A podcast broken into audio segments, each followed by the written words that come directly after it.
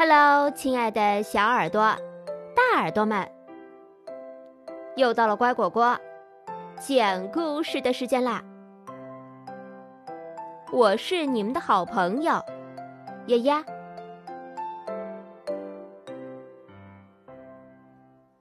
打仗，这个主意真可笑。从前有一个国王，名叫包姆旺特。他整天无所事事，对什么都不感兴趣。不管是打猎、读书，还是听音乐，他统统觉得很无聊。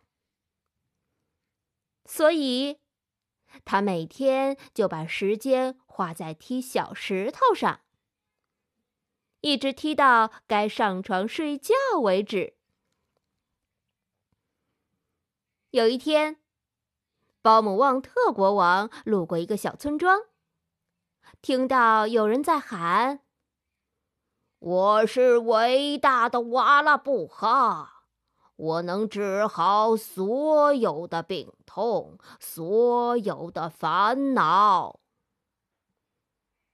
国王从他的豪华四轮马车上下来，问瓦拉布哈：“我每时每刻都觉得很无聊，你能治好我吗？”“当然。”瓦勒布哈回答，“只要打一场仗就行。”这个主意真棒！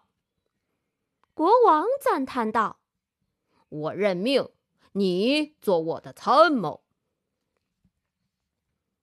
瓦拉布哈参谋在国王耳边小声说了几句，然后国王就对村民们下令：“村民们，去把我的城堡和你们的房子拆了，用拆下来的石头盖一座最最坚固的碉楼。”这对打仗来说必不可少。打仗这个主意真可笑，村民们感叹道。可国王就是国王，每个村民都乖乖执行了命令。但是，他们当中既没有建筑师，又没有泥瓦匠，所以盖出来的碉楼上。有很多裂缝。接着，瓦拉布哈参谋又斜着身子凑到国王耳边。于是，国王对农民们下令：“农民们，砍下你们的苹果树，把树枝削成长矛。这对打仗来说必不可少。”打仗这个主意真可笑，农民们感叹道。可国王就是国王，每个农民都乖乖执行了命令。不过，他们在削长矛的时候留下了一些树叶和苹果。瓦拉布哈参谋又在国王耳边小声嘀咕。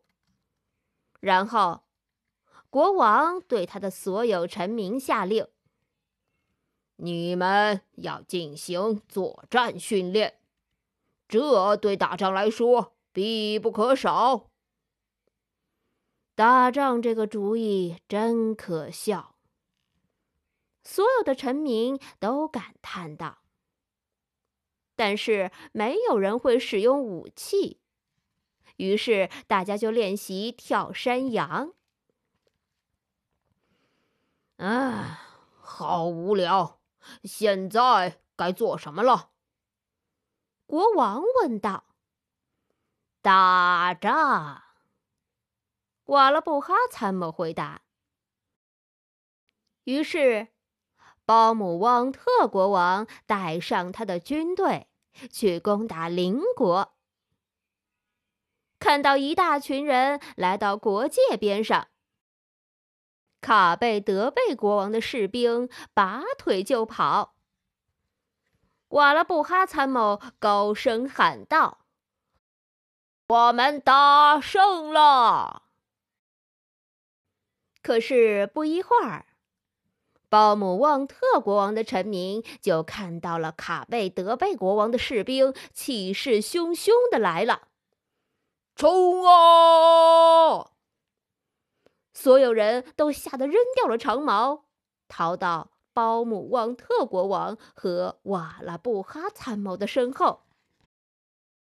这次，轮到卡贝德贝国王带着他的军队越过国界。当看到毁坏的村庄和荒芜的果园时，他心里很纳闷儿：什么人才会这么干呢？野蛮人还是强盗？难道这里刚刚打过仗？打仗这个主意真可笑。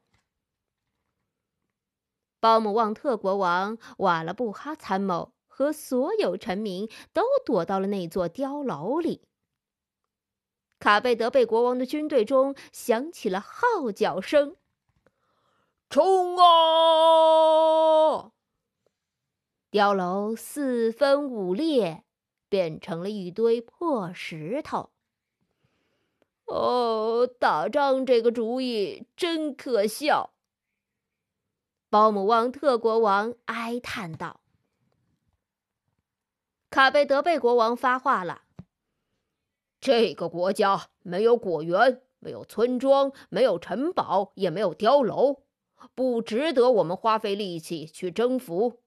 这里需要重建。”于是，卡贝德贝国王带着军队返回了自己的国家。